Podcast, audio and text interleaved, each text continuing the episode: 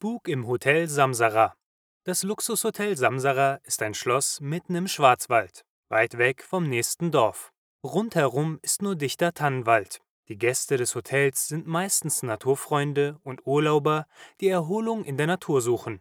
Viele von ihnen reisen aus Italien und Frankreich an, weil das Hotel so berühmt ist. Die Zimmer sind wunderschön und die Möbel sehr elegant.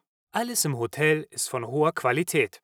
Die Gäste bezahlen viel Geld für ihre Zimmer. Im Untergeschoss des Hotels gibt es einen tollen Spa-Bereich mit einem großen Pool, eine Sauna und Massageräume, die nach Kokosöl und Lavendel duften. Hier können die Gäste den Luxus genießen und so richtig entspannen. Insgesamt gibt es 132 Zimmer. Alle haben einen herrlichen Blick über die Bäume ins Tal. Allerdings sind nicht alle Zimmer für Gäste verfügbar. Zimmer 132 ist ganz oben im höchsten Turm des Schlosses. Es ist mit einem großen Schloss und einer Kette abgesperrt. Hier sind schon viele merkwürdige Dinge passiert, die niemand erklären kann. In dem Zimmer spukt es, sagt das Personal. Sie behaupten, dass dort ein ungewöhnlicher Gast ein- und ausgeht. Der Geist einer Frau. Der ganze Körper und sogar das Gesicht ist mit schwarzen Tüchern verhüllt. Sie ist immer da, aber man sieht sie nur selten. Niemand möchte in ihre Nähe kommen. Alle fürchten sich vor ihr. Die Luft um sie herum ist so kalt wie Eis. Seit vielen Monaten ist niemand mehr im Turm gewesen. Bis jetzt.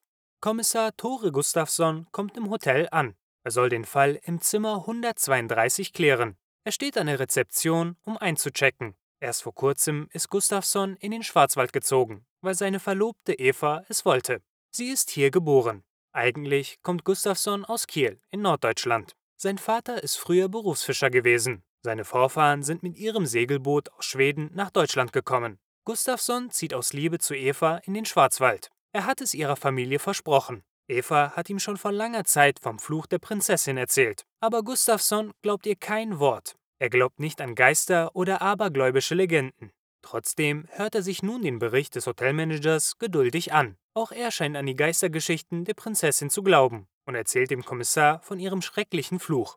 Die Legende sagt, dass hier der Geist von Prinzessin Isabella lebt. Sie ist die Tochter eines mächtigen Königs und einer wunderschönen Königin. Sie haben vor langer Zeit über den Schwarzwald regiert. Die glückliche Familie hat in diesem Schloss gelebt. Prinzessin Isabella wird jeden Tag schöner und schöner. Aber die Königin hat drei Schwestern. Sie alle sind noch nicht verheiratet und suchen einen Mann.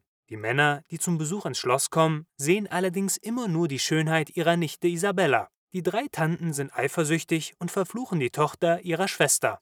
Der Fluch lässt Isabellas Schönheit verschwinden. Sie ist so schockiert von ihrem Spiegelbild, dass sie nie wieder aus dem Haus gehen möchte. Selbst die eigenen Eltern lässt sie nicht ins Zimmer. Sie schließt die Tür ab, sodass niemand sie sehen kann. Das Essen, das ihr das Personal bringt, isst sie nicht. Doch nachts, wenn alle anderen am Königshof schlafen, läuft die Prinzessin ruhelos durch die Gänge. Sie trägt ein langes schwarzes Kleid und eine Schleier, der sie komplett verhüllt. So kann niemand sehen, wie hässlich sie ist. Nur noch ein schwarzer Schatten bleibt von der schönen Prinzessin. Die Legende besagt, dass die Prinzessin eines Nachts allein in ihrem Zimmer gestorben ist. Die Ursache war ein gebrochenes Herz. Sie hat ihre eigene Familie nicht mehr gesehen, nie das Haus verlassen, nicht mehr gegessen. Der König und die Königin sind unendlich traurig, dass sie ihre einzige Tochter verloren haben. Für den Rest ihres Lebens sind die beiden unglücklich und trauern. Doch der rastlose Geist der Prinzessin ist immer noch hier. Er geht nachts durch das Schloss. Wenn jemand dem Geist direkt in das Gesicht schaut, verliert er den Verstand, heißt es. So schrecklich ist der Anblick. Gustafsson nickt nur. Er kann die Geschichte nicht glauben. Erst einmal vielen Dank, dass Sie Ihre Geschichte mit mir teilen. Es ist wirklich eine Ehre, dass ich in Ihrem Hotel Gast sein darf. Können Sie mir bitte noch ein bisschen mehr über Ihr Zimmer 132 erzählen? fragt er nun den Hotelmanager. Was sind Ihre Erfahrungen mit dem Raum? Der Manager antwortet, das Zimmer 132 befindet sich im höchsten Turm des Schlosses. Ich bin selbst noch nie dort gewesen. Ihr Zimmer ist ganz in grün gestrichen. Das war die Lieblingsfarbe Ihrer Hoheit, Isabella. Die Zimmermädchen sagen, dass sie nachts auf den Gängen immer wieder eine schwarze Gestalt sehen. Sie ist komplett verhüllt. Der ganze Raum wird kalt wie Eis, wenn sie da ist. Wir haben alle große Angst vor dem Geist. Den Gästen sagen wir natürlich nichts, um ihnen keine Angst zu machen. Ich verstehe Ihre Besorgnis. Ich hoffe, dass ich Ihnen helfen kann. Können Sie mir das Zimmer 132 zeigen? fragt Gustafsson. Nein, Herr Kommissar, das kann ich leider nicht. Nein, wirklich nicht. Es ist zu gefährlich. Auch Sie sollten es nicht tun. Ich warne Sie, Herr Kommissar. Aber wenn Sie gehen müssen, kann ich Ihnen den Weg dorthin auf einen Plan erklären. Der Manager nimmt die ganze Geschichte so ernst. Gustafsson muss ein bisschen lächeln. Dann nimmt er den Zimmerschlüssel und den Plan und geht zu Zimmer 132.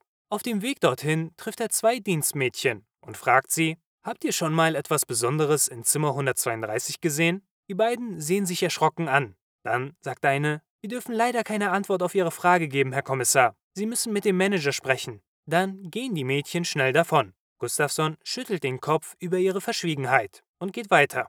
Das Schloss mit seinen vielen Zimmern ist riesig. Es ist leicht, sich in den vielen Treppenhäusern, Gängen und Türmen zu verlaufen. Die Dienstmädchen müssen einen großen Teil ihrer Zeit mit Suchen verbringen, denkt Gustafsson. Er braucht ganze 30 Minuten, bis er endlich vor der Tür zu Zimmer 132 steht. Die große Suite ist mit einem großen Schloss abgesperrt, als würde in ihrem Inneren etwas Böses warten. Gustafsson steckt den Schlüssel hinein. Es knackt und quietscht.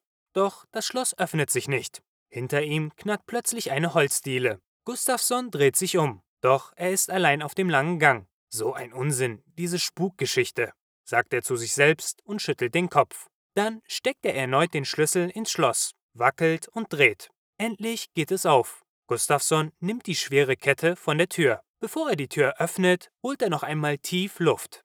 Die Tür ist so alt und rostig, dass sie beim Öffnen quietscht. Im Zimmer ist es sehr dunkel. Die Fenster sind mit Brettern verschlossen. Ihre Funktion ist nicht mehr, Licht in den Raum zu lassen, sondern etwas darin gefangen zu halten, denkt Gustafsson.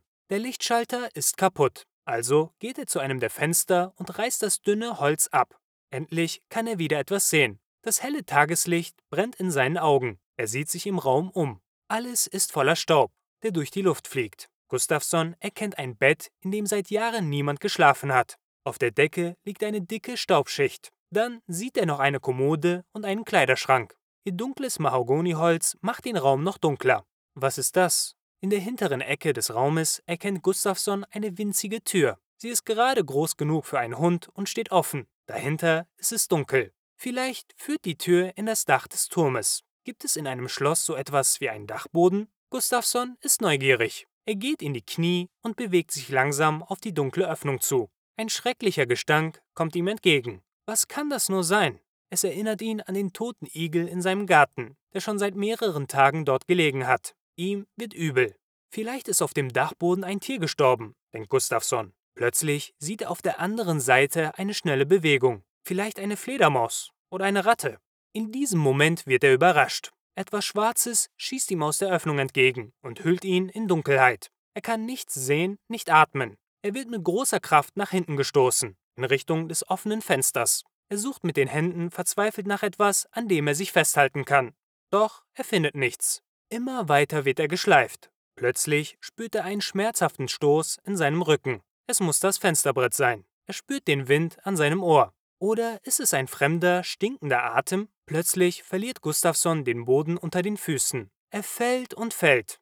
Dann ist alles schwarz. Am nächsten Tag steht es in der Zeitung. Junger Kommissar bei Ermittlungen tragisch ums Leben gekommen. Tore Gustafsson stürzte gestern unter ungeklärten Umständen aus dem siebten Stock in den Tod. Der Eingang zu Zimmer 132 wird mit Ziegelstein für immer verschlossen. Das Hotel hat nun offiziell nur noch 131 Zimmer.